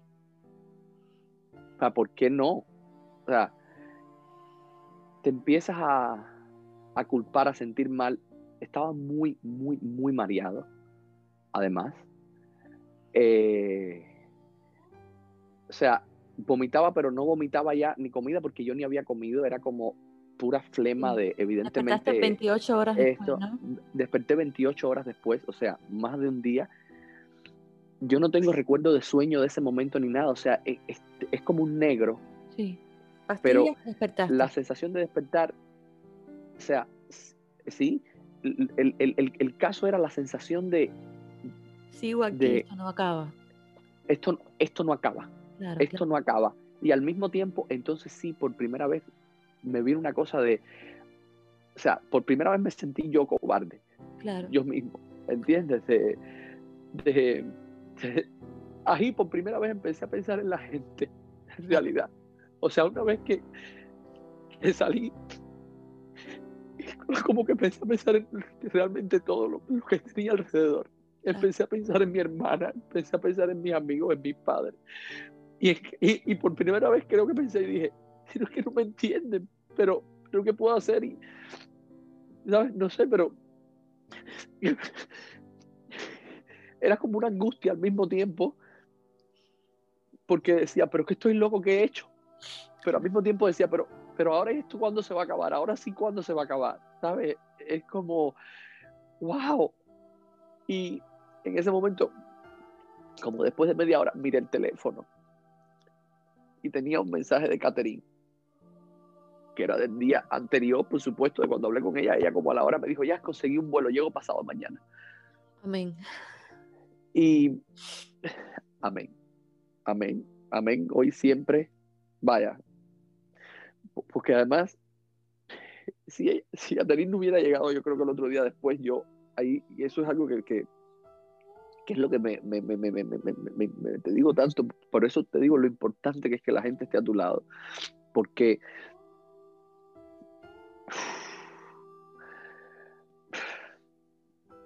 cuando yo leí el mensaje de Catherine de nuevo, yo empecé como que, ¿sabes? Como que a llorar tanto. Porque es como si decir, bueno, llegó un rayo de esperanza, algo. De hecho, cuando Catherine viene, que luego hablamos, yo le dije, Catherine, pero tú no tenías trabajo, no viniste. Y ella me dijo, ya es que cuando yo escuché tu silencio, yo sentí que algo se me lava, algo estaba pasando que yo tenía que ir. Pero para que veas lo que es, o sea, y es donde yo te digo, bro, no tuvo la suerte de salir del mar. Yo tuve la suerte, y ahora puedo decir suerte, ¿ves? De despertar, pero no hubiera despertado. Hay mucha gente que no despierta, hay mucha gente que no sale, hay mucha gente que tal. Pero además, cuando ya me he puesto a estudiar, porque ahora he estudiado mucho del tema, para además poder hablar desde mi experiencia con otra serie de conocimientos, o sea, podían haberme quedado mil secuelas. O sea, hay gente que se ahorca y luego tiene problemas porque no llega a ahorcarse, gente que se tira delante de un carro y, y, sufre accidente y se queda paralizado, pero luego no puede. O sea, las, las consecuencias que esto tiene, primeramente para uno como persona, pero luego para el entorno, porque, ojo, a partir de aquí, o sea, la relación con mi entorno y con las personas que están alrededor mío ha cambiado mucho. Las personas que están alrededor mío han cambiado totalmente mucho su punto de vista con respecto a cosas, porque además han entendido porque claro, la gente quería entenderme a su manera. Claro. Y no de la manera que uno necesita. Y tú sabes que era lo peor de todo. Que en un punto yo, o sea, yo recuerdo que cuando pasó esto después así, o sea, cuando, después que desperté y tal, te digo, antes que viniera Caterina en ese, o sea, en ese tramo de un día, yo me acuerdo que me empecé a abrazar tanto. Yo mismo. Yo me abrazaba yo mismo mucho, mucho porque era algo que la coach mía me había dicho, dice, cuando estés así, abrázate, abrázate, y me empecé a abrazar, abrazar. O sea, A veces no tienes, cuando una persona está así, que decirle nada. Simplemente abrázala, dale la mano, porque era lo que más yo necesitaba. Se me había quedado pendiente de mi expareja, se me había quedado con broce la sensación de no poder. Entonces, o sea, yo necesitaba tanto ese arropamiento y estaba tan, tan, tan solo. Y además tú estás acostumbrado a estar rodeado de mucha gente también. De gente que, que, te apoya full en todo momento. Entonces, ¿por qué ahora no? ¿Por qué ahora no me apoyas? Yo te entiendo mucho. Te digo que ojalá, de verdad, ojalá, ojalá, ojalá en ese momento yo hubiera estado, nosotros no, no, somos amigos, pero ojalá en ese momento hubiéramos, esto lo hubiéramos hecho antes, porque... Quizá, quizá, mira, mm. yo te digo una cosa, yo no creo, a ver, yo creo que todo sucede por algo. Yo creo que todo sucede para que uno aprenda. Yo decía una frase ahora que justamente viene a partir de que Alina, me, me, Alina sobre todo que me quiere mucho y ha sido una persona que me ha ayudado tanto, tanto, tanto, sobre todo porque a ella en un momento le costó entender mucho qué me pasaba. Hasta que ella no vino a verme y me vio en el estado en el que yo estaba, ella no entendió qué me estaba pasando. Y ella, cuando yo en un momento ya, después de que ha pasado tanto tiempo y tal, yo he dicho como artista, ¿sabes qué? Tengo que transformar esto, pero ya esto no me va a servir una obra de teatro, ya no tal, porque ha sido demasiado. Y yo le dije, yo quiero contar esto desde mi experiencia porque creo que esto puede ayudar a más personas y a los que están alrededor a entender algo así. Creo que posiblemente es algo que sí me ha transformado totalmente. Ella me decía, pero tú estás seguro que te vas a exponer de esta manera. Tú vas a contar algo muy, muy, muy, muy, o sea, muy personal, muy tal. Y yo le dije, o sea, sí, sí, pero hasta ayer yo no di con la respuesta y es que no es que yo me esté exponiendo, yo de esta manera me estoy expandiendo yo estoy convirtiéndome en muchas personas. Y esto está llegando gracias a personas como tú, a espacios como este que tú tienes, va a llegar a gente. Y yo sé que al menos en un momento donde alguien esté solo y esté tan sin una voz, a lo mejor alguien escuchó esto y se lo pone a alguien o como cuando yo escuché que el que tú me mandaste de la depresión, que que yo lo escuché y dije, coño, claro, era esto, o sea, esto todo es lo que yo me pasaba, todo esto es lo que yo le, le, explicaba a la gente. Claro, lo hubieras dicho a alguien, mira, si no me entiendes, escucha esto, esto es lo que me pasa. Es, exactamente, exactamente. Esto es lo que me pasa. Como mismo, esto, es la, uno de los capítulos que yo hice, se llama, eh, habla sobre la disforia de género, que no es más que la inconformidad que tiene una persona que nace, por ejemplo, hombre, pero, pero interiormente es una mujer o viceversa. Y mm, el, eh, la, persona a la que entrevisté, Odalis, eh, que me contó la historia de su hijo, que nació hembra, pero que realmente después se volvió un chico y ella tuvo el apoyo 100% de ella. Él, e, e, él, o sea, ella le dice él porque ella es un niño. El, el niño se llama Andre. no sabía cómo explicarle lo que le pasaba. Entonces cogió un documental de una, de una niña australiana que pasaba por lo mismo, que tenía disforia de género, y le dijo, mamá, mira, siéntate a ver esto y ahora vengo.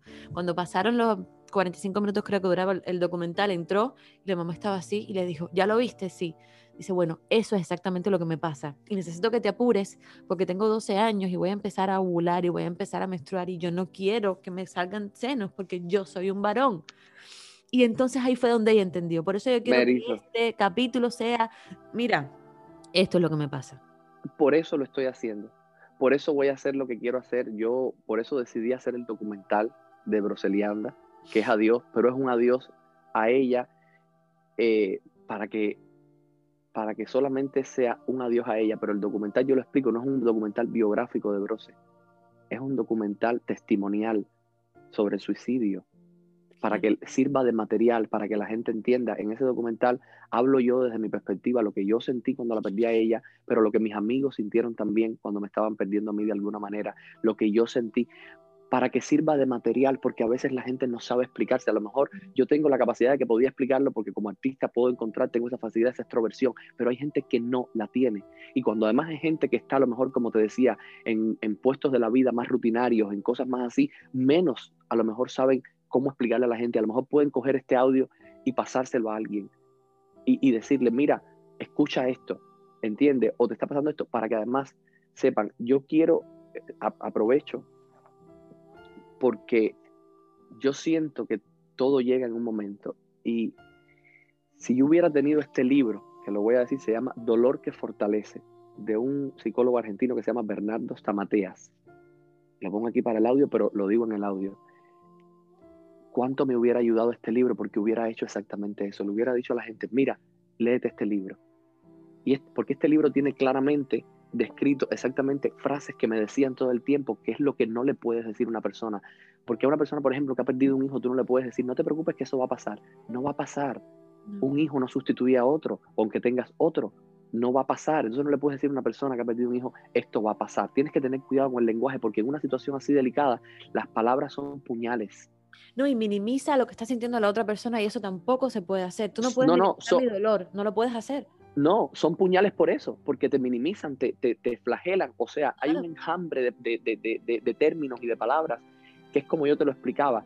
Es como si tú estuvieras con, quemaduras, con quemaduras de tercer grado, otra persona no lo ve, viene y te toca.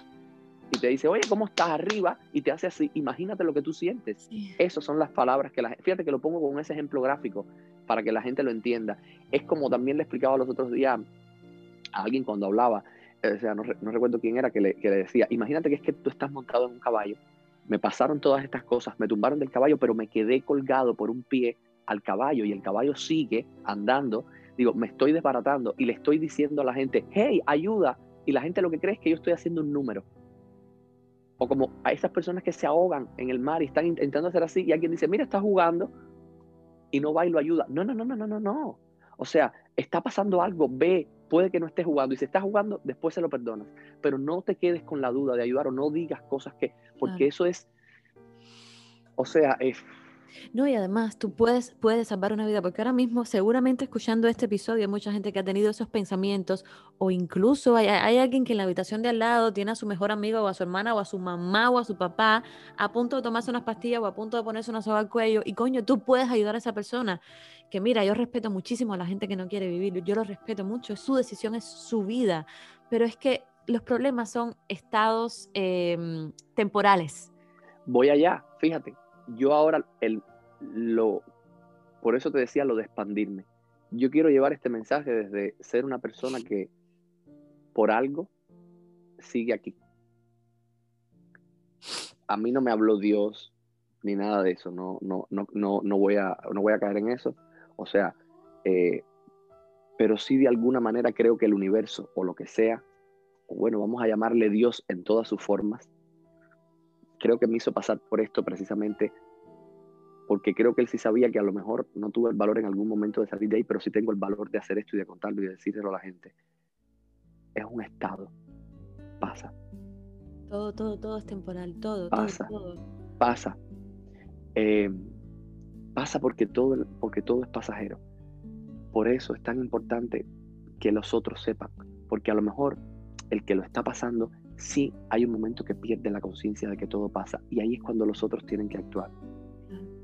Los otros tienen que a lo mejor estar, venir, sentarse y cogerle una mano a una persona y apretársela, nada más.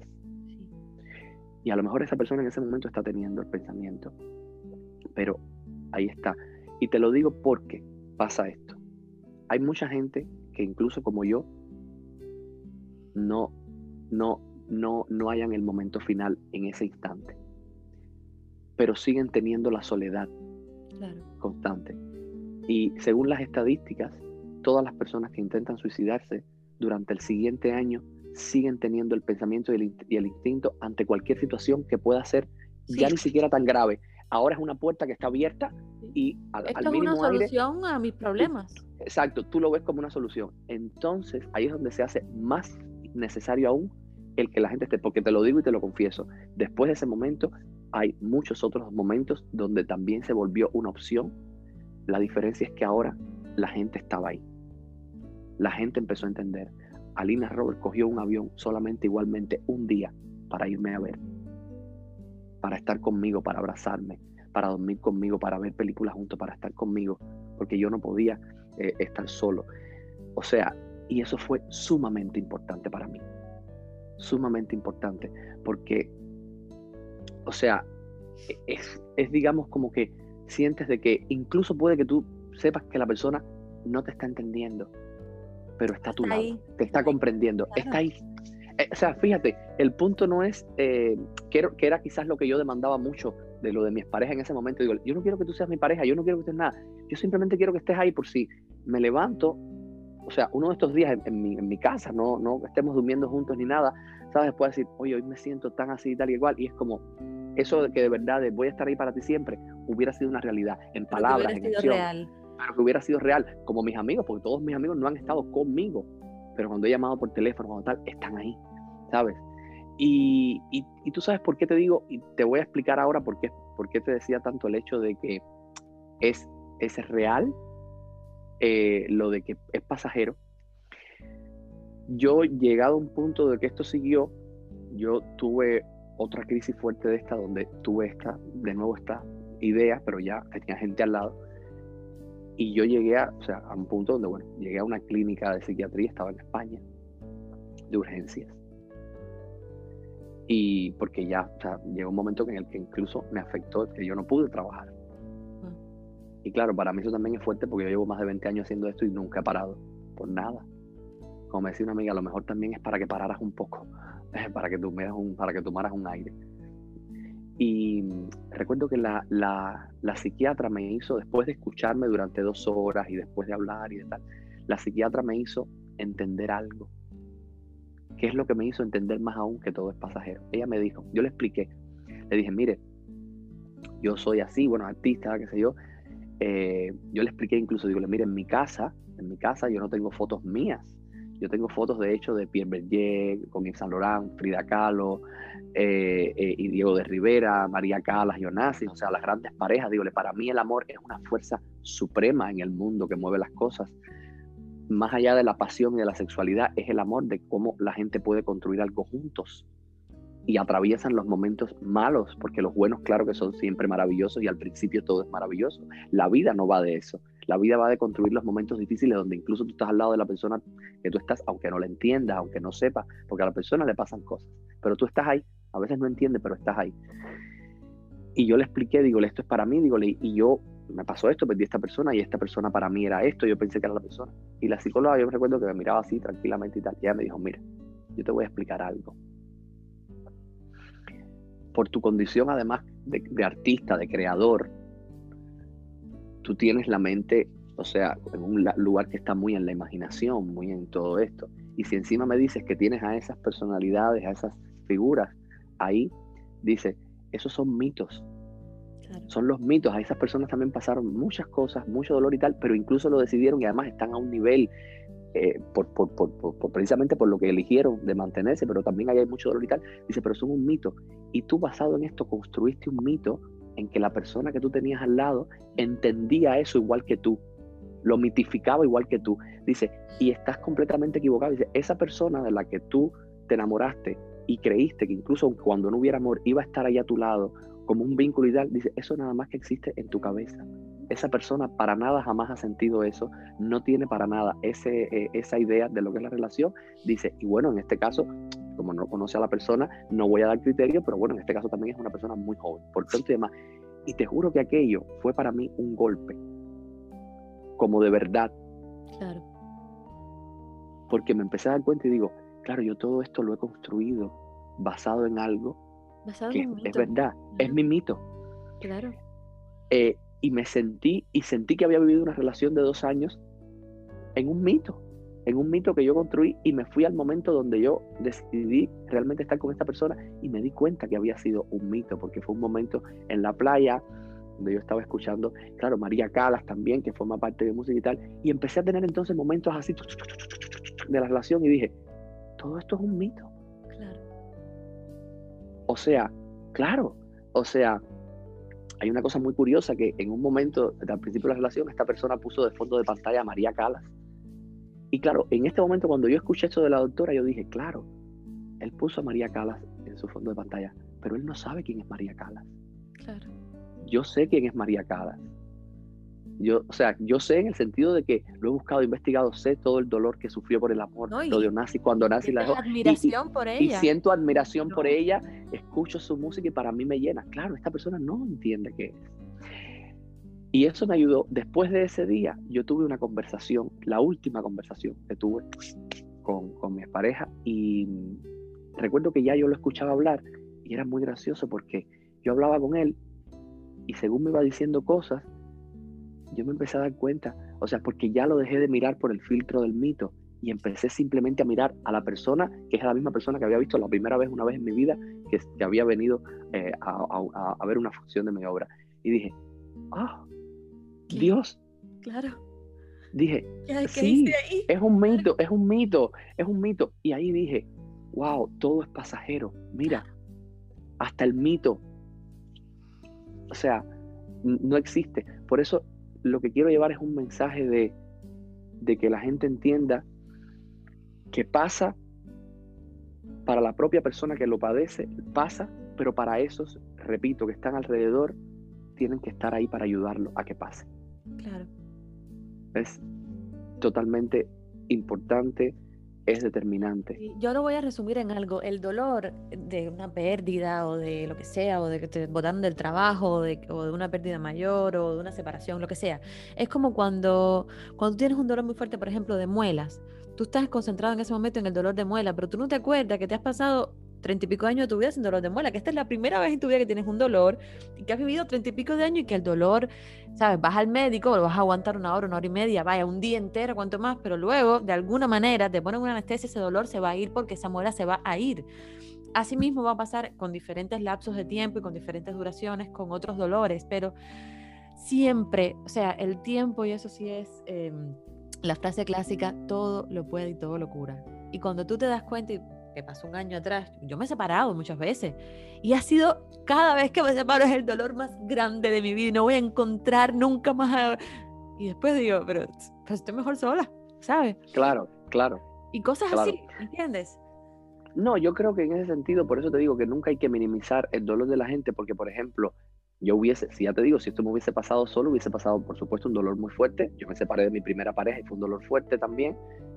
Eh, y creo que en mi caso se agudizan, los amigos míos lo saben, se agudiza el dolor de la, de la separación porque como te dije, yo no había tenido, o sea, parejas de más joven, no había pasado por esas experiencias, porque todos son experiencias que uno puede y que uno pasa. Todo lo que pero, claro, te lo acumulas como experiencia. Yo no había tenido esa experiencia y bueno, evidentemente a mí me afecta más por lo, por, por, lo que es, pero también por el conjunto de cosas. Por eso digo, porque a veces hay que entender el conjunto de cosas y no minimizarlo a algo y tal. Porque claro, también la psiquiatra me explicó eso. Claro, tú potenciaste el dolor de, de la ruptura de pareja porque también en eso, o sea, se involucró y funcionó como espejo la pérdida de Broselianda. Claro.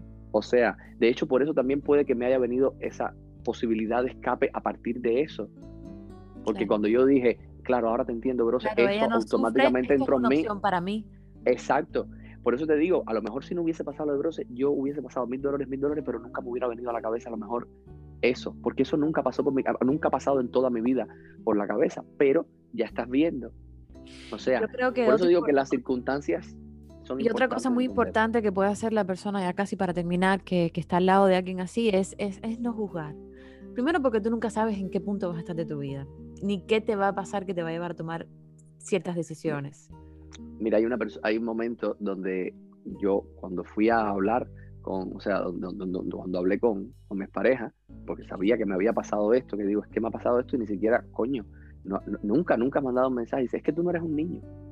Wow.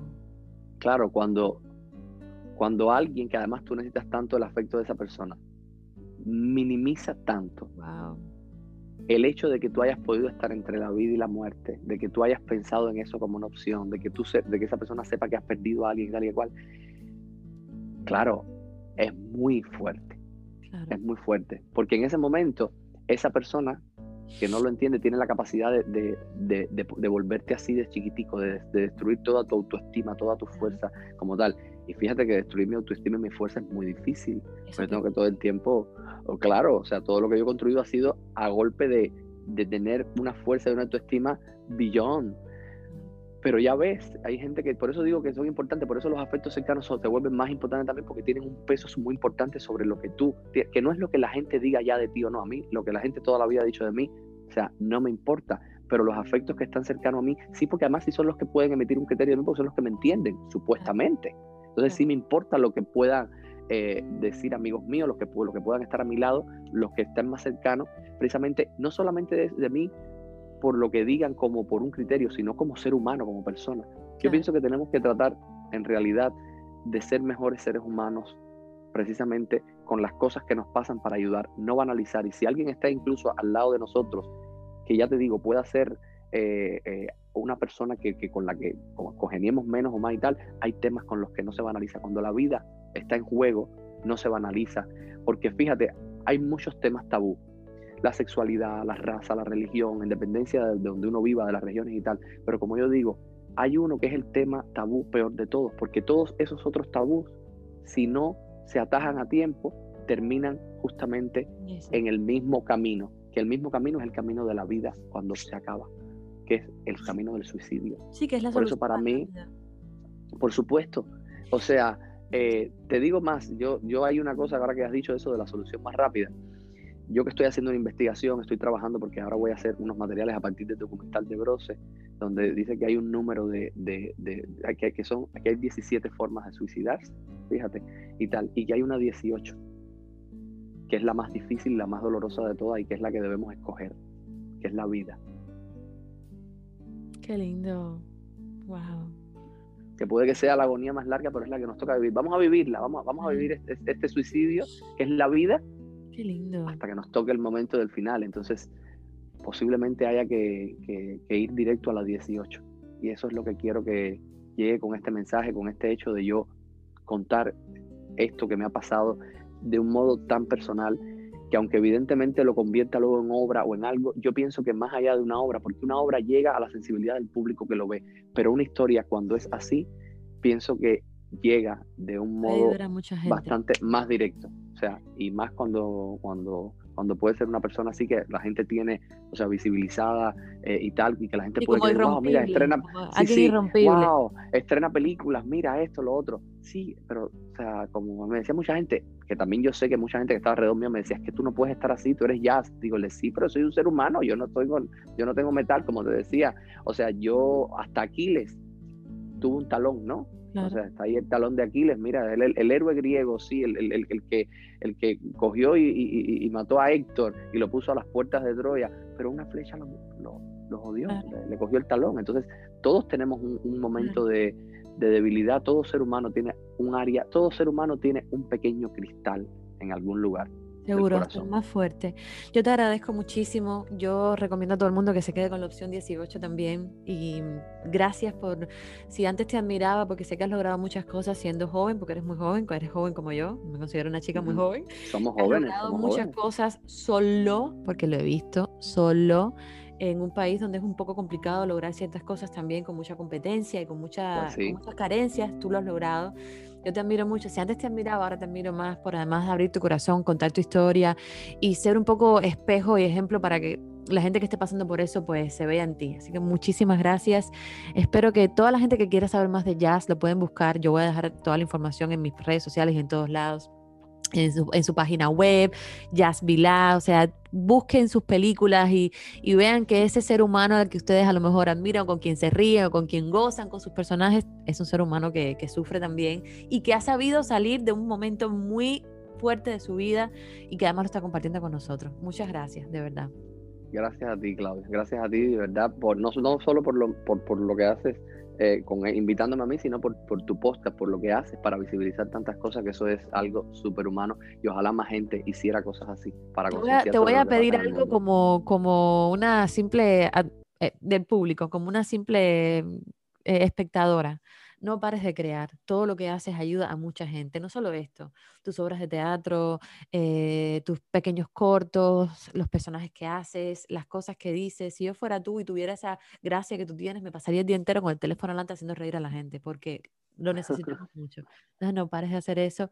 Y bueno, lo que te dije ayer, aquí estoy para lo que sea que necesites. Estoy aquí siempre, porque aparte me encanta la gente real como tú. Gracias y mi admiración para ti y qué bueno que te tenemos con nosotros. Aquí estamos, vamos para adelante. Vamos, vamos a seguir en la 18. Un beso enorme, te quiero y te admiro. Gracias. Gracias a ti, Claudia. Este ha sido uno de los podcasts más profundos que he hecho, porque he tenido la posibilidad de que este ser de luz y, y tan alegre, ¿no? al que yo sigo en las redes sociales y con quien me divierte muchísimo, pues tuviera el valor de sentarse aquí con nosotros y contarnos su historia a corazón abierto, sin vergüenzas y sin rodeos y sin lucecitas bonitas. Yo quiero que mm, ustedes entiendan la profundidad de este tema y que si tú me estás escuchando ahora mismo y sientes una profunda, profundísima tristeza y un deseo enorme de acabar con tu vida, quizás no hay mucho que yo te pueda decir que, que te haga cambiar de idea. Pero me encantaría tomarte de la mano y decirte que no estás solo, decirte que hay mucha gente que está pasando por ese momento de tristeza profunda que tú sientes ahora. Decirte que hay mucha gente que te ama, aunque no lo sepas, aunque no lo entiendas, aunque no lo quieras ver que seguramente tienes hijos, tienes em, mamá, papá, una pareja, un amigo, que te extrañaría muchísimo si no estás. Y que hay muchas soluciones que se pueden encontrar que no son la de terminar con tu vida para arreglar un problema, ese problema que puedes creer que tienes ahora mismo y que seguramente tiene solución. Hay otra cosa muy importante y esto lo estoy diciendo disparándolo de mi boca sin escribirlo, sin leerlo, sin nada. Y es que la vida, además de que es una sola, es muy cambiante. Siempre estamos en constante cambio. Lo que ahora puede ser una terrible tristeza o un terrible problema, mañana puede ser una victoria. Todo es cuestión de altos y bajos, como la montaña rusa. Entonces, no sientas que tu vida va a ser siempre así. Y esto lo estoy diciendo, ojo, no he leído absolutamente nada sobre este tipo de charlas, yo lo estoy diciendo desde mi corazón como si tú fueras un amigo que tengo al lado y sería lo que yo le diría, ¿no? No he tenido el placer de conversar con un psicólogo sobre este tema ni de buscar un, un, un consejo, digamos, bien certero. Pero desde mi humildísima opinión y desde mi visión, desde como yo lo veo, no sé, siento que hay tantas otras soluciones que quizás le podemos dar a este problema que, puedes sentir que tienes ahora, que, no sé, quiero que sientas que soy tu amiga. Al principio de este podcast dije que, me dieras la oportunidad de enseñarte em, que no, no es esta la solución que debes tomar ahora. Y este mensaje va, obviamente, y directamente para las personas que tienen estas ideas en su cabeza ahora mismo. Eh, mira, no estás solo no estás sola, no, no es este momento eterno para ti, no lo va a ser, porque mañana te vas a acostar, te vas a despertar y el sol va a salir, cada día va a ir pasando, el tiempo va a poner todas las cosas en su lugar y quizás si te das la oportunidad de intentarlo una vez más, puedes darte un regalo muy grande a ti y a la gente que tienes a tu alrededor. No sé si este mensaje ayude, si hay algún psicólogo escuchándome que me disculpe, porque realmente estoy diciendo lo primero que me está saliendo y pasando por la cabeza. Juro por mi hija y no tengo nada, absolutamente nada escrito. No sé si estoy haciéndolo bien así, pero siento la necesidad de ponerte la mano en el hombro ahora mismo a ti o a la persona que lo necesite en este momento y decirte no estás solo. Hay una vida por delante que se puede enderezar, solamente basta con que tengas ganas o con que busques esas ganas dentro de ti, aunque sientas que no las tienes. La depresión, eh, como yo conté en el episodio 10, que también ha sido uno de los episodios más potentes que he hecho, si no lo has escuchado, por favor, cuando termine este podcast, ve y escúchalo.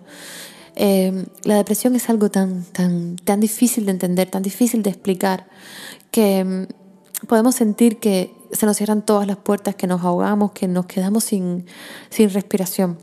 Pero todo en la vida eh, pasa. Y todas las emociones, tanto la felicidad como la tristeza, el profundo encabronamiento, para los que no son cubanos, encabronamiento es como, qué sé yo, una molestia enorme. Todo eso pasa. Eh, no sé, no quiero llenarme de excusas para que sigas viviendo, solamente quiero que trates de ponerle colores a tu vida porque sí que los hay. Si cierras los ojos seguramente piensas en todo lo bueno que sabes hacer y que quizás has dejado de hacer porque se te han ido las ganas. O mira, si mis palabras no te sirven, ve con una ayuda de un profesional. Date esa oportunidad. Por lo menos date esa oportunidad. Ve, conversa, cuenta lo que te pasa, cuéntale a tu familia, a tu mamá, a tu papá, a tus amigos, a alguien que tengas al lado, dile, oye, necesito ayuda y es muy en serio. Porque miren lo que le pasó a, a nuestro invitado de hoy, Ayas. Él pidió ayuda y, y claro, los que estaban a su alrededor a veces no entendemos bien qué es lo que está pasando, no entendemos la magnitud. Entonces, bueno, pues para todos los que estamos fuera, entendamos que esta es una situación muy complicada y que es un momento muy difícil en la vida de esta persona. Y por último, para terminar esta uf, ráfaga de palabras que me han salido sin, sin siquiera yo imaginarlo, realmente no, no pensé que iba a tener todo esto dentro de mí. Yo creo que me despediría de este podcast diciendo, no juzguemos. No juzguemos porque la persona que intente hacer esto o que lo ha intentado no es que sea cobarde para nada. Son personas que tienen mucho valor, pero que necesitan ayuda. Y para eso estamos aquí nosotros también, ¿no? Para ayudar a los que lo necesiten. Nada, yo les agradezco mucho que me escuchen. Y la vida es bonita, la vida es bella, como la película. Hagamos que valga la pena nuestro paso por el mundo. Un abrazo enorme. Espero... Uy. Espero que este episodio haya sido potente para todos y que nos ayude como una cachetada, como un galletazo, como decimos los cubanos, como un alón de pelo, a entender que la vida es mucho más que tomarse un helado. La vida es, es profunda y con ese mismo nivel de profundidad tenemos que entender a la gente sin juzgarles. Nada, así es como yo lo veo. Yo la vi saltando del barco y en el aire quiso tocar el sol. ¿Dónde fue? Solo lo sabe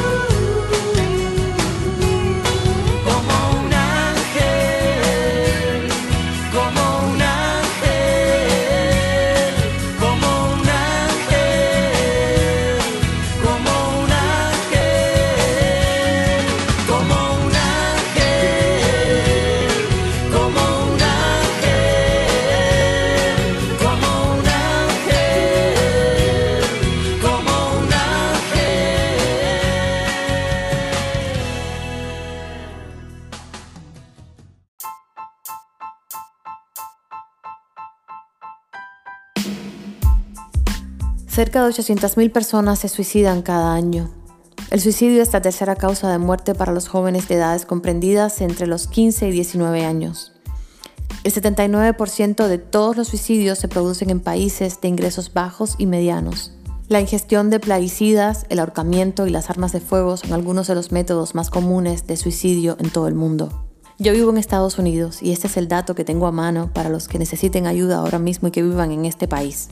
En cada país existe una línea de prevención contra el suicidio. Solo escriban en Google en el país que estén y pregunten teléfono para llamar o acércate a tu hospital o estación de policía más cercano y ahí te podrán ayudar. Siempre, siempre hay una solución. La Red Nacional de Prevención del Suicidio, el número de teléfono en Estados Unidos es el 1888 628 9454 en español o en inglés es el 1-800-273-TALK. T-A-L-K. La línea de crisis para mensajes de texto puedes enviar la palabra hello, H-E-L-L-O, al 741-741 o visitar la página web www.nih.nih.gov slash prevención suicidio. Estas estadísticas que les acabo de dar ahora eh, fueron tomadas de una página que se dedica al estudio profundo del suicidio a nivel mundial.